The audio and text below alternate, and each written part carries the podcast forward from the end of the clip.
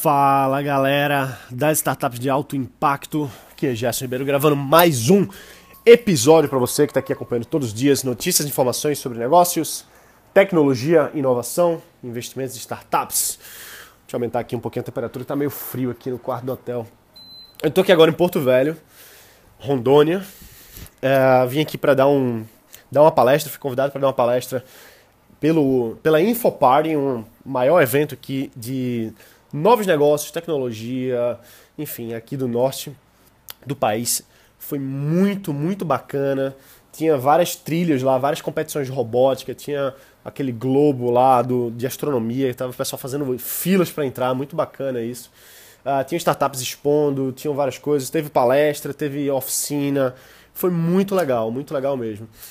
E eu sou muito grato né, por ter a oportunidade de voltar aqui para Porto Velho, de falar de novo com as empresas, ter outras reuniões, né? Tive reunião pra caramba uh, ao longo desses dias. Aproveito para fazer alguns negócios aqui também. E assim, para mim é muito valioso a gente conhecer mais do nosso país, a gente vê as particularidades de cada lugar, né? Esse ano uh, tive em São Paulo, tive em Florianópolis, Criciúma, Fortaleza, Cuiabá, estava lá semana passada, agora aqui em Porto Velho, Recife, enfim. E ao longo dos anos eu vim viajando por praticamente todos os ecossistemas de startups aqui do Brasil. Né? Meu, meu objetivo é conhecer tudo, de verdade, assim, ir em todos os estados, conversar com todas as, todas as pessoas, acho que é muito, mas pelo menos conversar com os principais líderes e conhecer mais os ecossistemas que tem. Isso é muito importante para a gente, né? Se conectar, saber o que é está acontecendo nos outros lugares, porque tem oportunidades de negócio aqui em Rondônia que talvez você não saiba. Tem, eh, tem várias coisas que estão para mudar. Não é à toa que o governo do estado está investindo para caramba aqui numa, numa Infoparty feito essa e em outras iniciativas também. Não é à toa que o pessoal lá do Mato Grosso, lá em Cuiabá, também está investindo para caramba. O Brasil é um celeiro de talento, é um celeiro de muitas oportunidades. E às vezes a gente pensa que só está em São Paulo, que só está uh, ah, só tá ali naquela região São Paulo, Rio, Brasília enquanto na verdade Florianópolis, enquanto na verdade tem muitos outros lugares que tem muito negócio para ser feito. Às vezes a gente se ilude de achar, ah, não, só eu vou para São Paulo porque São Paulo é o único lugar, porque tem fundo, tem aquilo. Claro que sim. Claro que a gente tem que estar em São Paulo, claro que o nosso setor comercial tem que estar lá, mas não quer dizer que não existem muitos locais para a gente estar localizado, a gente construir novos negócios. Então, essa, esse é um, um áudio, né? um, um, um pensamento para a gente refletir um pouquinho de que às vezes a gente pensa que onde a gente está não, não tem oportunidade, ou, ou você não enxergou ainda, ou você não sabe como fazer, mas tem coisa para ser feita em todo lugar. Eu falo para você que, na minha visão, uma, o maior diferencial do Brasil, e talvez as pessoas, a, a grande maioria, não tenha percebido isso ainda, mas um dos maiores, das maiores oportunidades aqui no Brasil, eu acredito que é agrícola. Agrícola. Por quê? Porque o Brasil é um celeiro do mundo. A gente produz vários grãos, a gente produz gado, carne e tantas e tantas outras coisas. E não fique pensando que a gente está tá desatualizado, não. O Brasil tem tecnologia de ponta. O Brasil exporta tecnologia para outros lugares na, na agroindústria. Só que se você tem um negócio, se você tem uma ideia que pode melhorar, otimizar, trazer novas tecnologias para essas áreas, você já está no lugar certo. Tem muito fazendeiro aqui, muito rico, que pode ser um investidor seu. E às vezes a gente não pensa nisso. Só que quando você começa a ir para os lugares, você começa a conversar com um, começa a conversar com outro, o pessoal chega para mim e diz assim: pô, Gerson, eu tenho fazenda já há muito tempo, eu tenho muito isso aqui, e a gente está bem, tá uma safra e outra e tal, a gente está sempre bem, mas a gente quer novos negócios, a gente quer investir mais. O que, que a gente faz? Não tem para quem a gente investir. E aí o que acontece é que as pessoas às vezes perdem, perdem na cabeça assim, fica pensando que, ah não, só, só vou atrás do investidor, naqueles, naqueles pitches que eu vou fazer um pitch para uma banca, vou no evento fazer um pitch para uma banca, vou num fundo de investimento. Cara, ok, claro que existe isso aí, só que muitas vezes um grande parceiro de negócio, um grande potencial investidor está do seu lado e você não sabe, porque você não, não olhou para aquilo. Então, caramba, se você está num local, numa cidade aí, que tem grandes empresários, começa a ver o que, que eles precisam. Começa a ver se essas pessoas podem ser mentores, podem ser investidores, podem ser parceiros, podem ser pessoas para você conversar e buscar entender quais são as dificuldades que essa indústria específica tem que você possa resolver de alguma forma. Procure sempre saber, pô, como é que eu posso te ajudar? Qual é o principal problema que você tem hoje no seu negócio? Procure saber isso.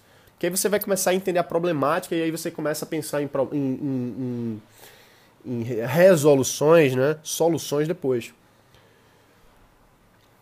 E é assim, eu acredito muito nisso, cara. Eu acho que assim, tem muito dinheiro por aí. Tem, eu acho não. Existe muito mais dinheiro do que bons projetos. Muito mais dinheiro do que bons projetos. Todo mundo que eu conversei aqui em Rondônia, todo mundo que eu conversei no Mato Grosso, lá, lá no Ceará, em Pernambuco também, os grandes empresários que eu, que eu me relaciono, o pessoal, pô, Gerson, me diz aí onde é que eu invisto. Me diz onde é uma boa startup para investir. Só que às vezes você chega com uma ideia muito doida para esses caras. Vamos ser sinceros, às vezes não é uma coisa que ele, que ele pode colaborar, não é uma coisa que ele pode estar tá dentro. Porque não quer dizer que uma ideia doida seja ruim, não, mas às vezes a gente tem que ter, ser mais pragmático, ser mais prático mesmo. E eu gosto muito, muito de pensar assim, e pensar em fluxo financeiro. Vamos lá, por exemplo, acho que eu já falei isso aqui, acho não, já falei isso aqui várias vezes, mas vamos analisar o mercado pet, né? Mais uma vez a gente falando no mercado pet. O mercado pet é o segundo maior do mundo no Brasil, movimenta vários e vários e vários bilhões de reais, bilhões de dólares aqui. Beleza, então existe dinheiro no mercado pet, né? Animais. Beleza, tem dinheiro aí. Só que onde é que é o fluxo financeiro? Para onde vai o dinheiro no mercado pet? Se a gente começa a analisar de onde o dinheiro está indo para onde, a gente começa a ver onde existe maior oportunidade naquele momento, provavelmente.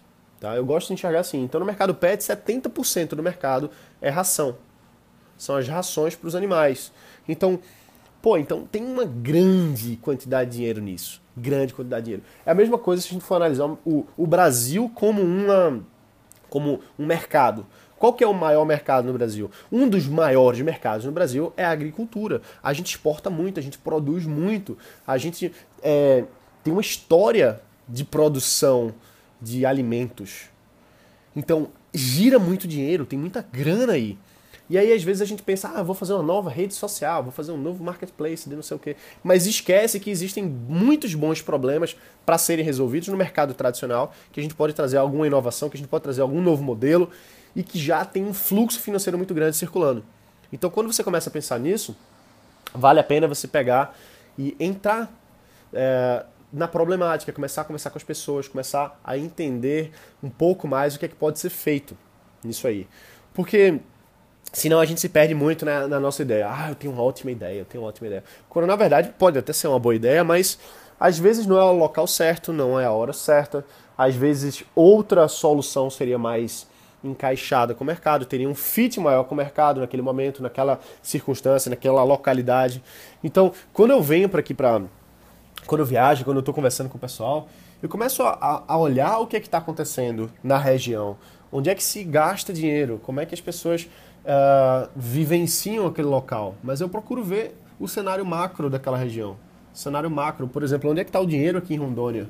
Onde é que está o dinheiro no Mato Grosso? Onde é que está o dinheiro em Goiás?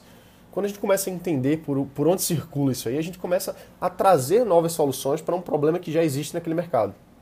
E mais que isso, você pode até pensar assim, ah, Jessa, mas a gente está falando de startup aqui, a gente tem que escalar globalmente.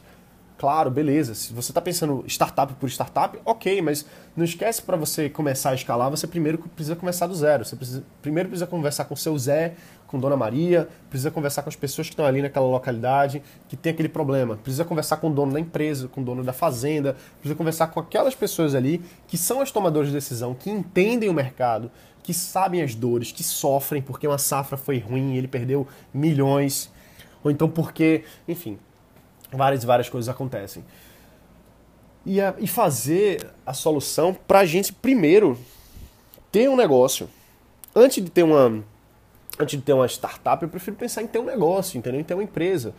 E, e startup, startup mesmo, assim, se a gente for analisar a história das startups que deram certo, o caminho, a trajetória, elas nunca começam necessariamente por conta da tecnologia em si por conta da solução, por conta do, do aplicativo que você pensa que vai gastar 100 mil reais para fazer. Não, ela, ela, ela, ela dá certo porque ela é muito boa em levar a proposta de valor para o cliente. Ou seja, resolver o problema dele entregar isso para aquele cliente.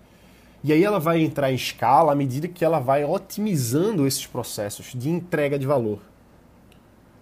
Dá para entender isso? Então, por exemplo, vamos dizer que um, uma fazenda tem um problema porque uh, vamos dizer que o gado ele não está sendo existe um problema no processo de, de acompanhar quantos gados tem ali, quantos estão vivos, quantos sei lá. Né? Eu não, sou fazendeiro ainda para saber os problemas dessa grande escala de gado. Mas vamos dizer que o problema seja que a gente não sabe controlar o nosso gado, marcação, etc. Então pode ser que a gente precise fazer algum tipo de sistema que faça contagem, alguma coisa com RFID, eu sei lá, né? Eu já estou pensando na solução, tem que pensar mais no problema. Mas o que eu quero dizer é o seguinte: a gente não vai fazer uma mega estrutura para 50 milhões de, de cabeças de gado. Não, a gente vai fazer uma, uma pequenininha para 10, para 20, para a gente medir, para a gente testar, para a gente começar a comercializar essa solução em escala pequena, porque quando a gente vai entrar no, no problema mesmo, quando a gente vai mexer, quando a gente vai construir, a gente vê que é muito, tem muito mais coisa. Assim, o, tem uma frase em inglês que é muito interessante que ela diz assim que the devil is on the details, né? A, a, o, o problema, né? O, o, o diabo está nas entrelinhas, assim, nos detalhes. E é verdade, é verdade. A gente vê uma coisa e na cabeça da gente tudo é muito perfeito. Mas quando a gente vai mexer mesmo no negócio, a gente vê que, que tem muito mais, assim, que a ponta do iceberg, né? Tem muita mais coisa para baixo. Então, viajando, eu sempre busco entender o que é que o que está pegando nessas situações, nesses lugares, porque assim a gente consegue ter uma visão maior das oportunidades que existem reais e não se apaixonar por uma ideia que às vezes não, não vai ter tanta aceitação, sabe? Não quer dizer que não vai ter, mas você precisa ir no mercado para testar. Mas se você não tem nenhuma ideia, ou se você está pensando em montar um novo negócio, começa a ver primeiro qual a indústria, qual a área que você quer trabalhar. Se você não sabe qual, procura ver algumas que têm boas oportunidades, bom fluxo financeiro começa a avaliar isso, começa a avaliar quais são os problemas naquele negócio, quem são os players, como é que você pode se aproximar deles e preferencialmente estar tá, tá junto dos tomadores de decisão, porque aí você consegue conversar é, mais rapidamente, né, sem ter que idealizar as coisas na sua cabeça. Você consegue simplesmente pegar o telefone ou pegar o carro e ir lá e conversar com a pessoa, almoçar e entender mesmo o que é que tá pegando. Beleza? Então é isso aí, galera. Eu vou estar tá voltando agora é, essa madrugada Vou estar viajando, vou estar em Cuiabá, fazer uma conexãozinha lá, depois eu vou para São Paulo e só depois eu volto para minha querida terra Recife para tomar um whisky, beleza? É isso aí, galera. Então a gente se vê aqui amanhã. Um forte abraço, bota pra quebrar e valeu!